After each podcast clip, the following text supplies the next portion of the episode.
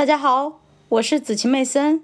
今天我将继续为大家阅读《投资者的未来》第十五章：全球化解决方案，真正的新经济。第六小节：工业革命。在18世纪的启蒙运动和科技革命之后，人口增长和经济发展开始提速。工业革命给世界经济带来了第一次持续的增长。为了理解人类历史进程中的这次持续增长离我们多么近，查尔斯·琼斯提供了一个很好的类比。琼斯说：“可以把从公元前一百万年到现在看作足球场的长度。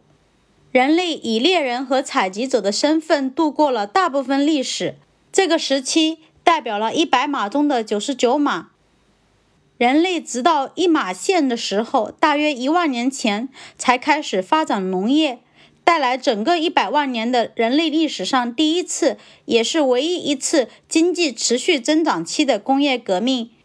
实际上，仅仅占有足球场末端一个高尔夫球那样的宽度。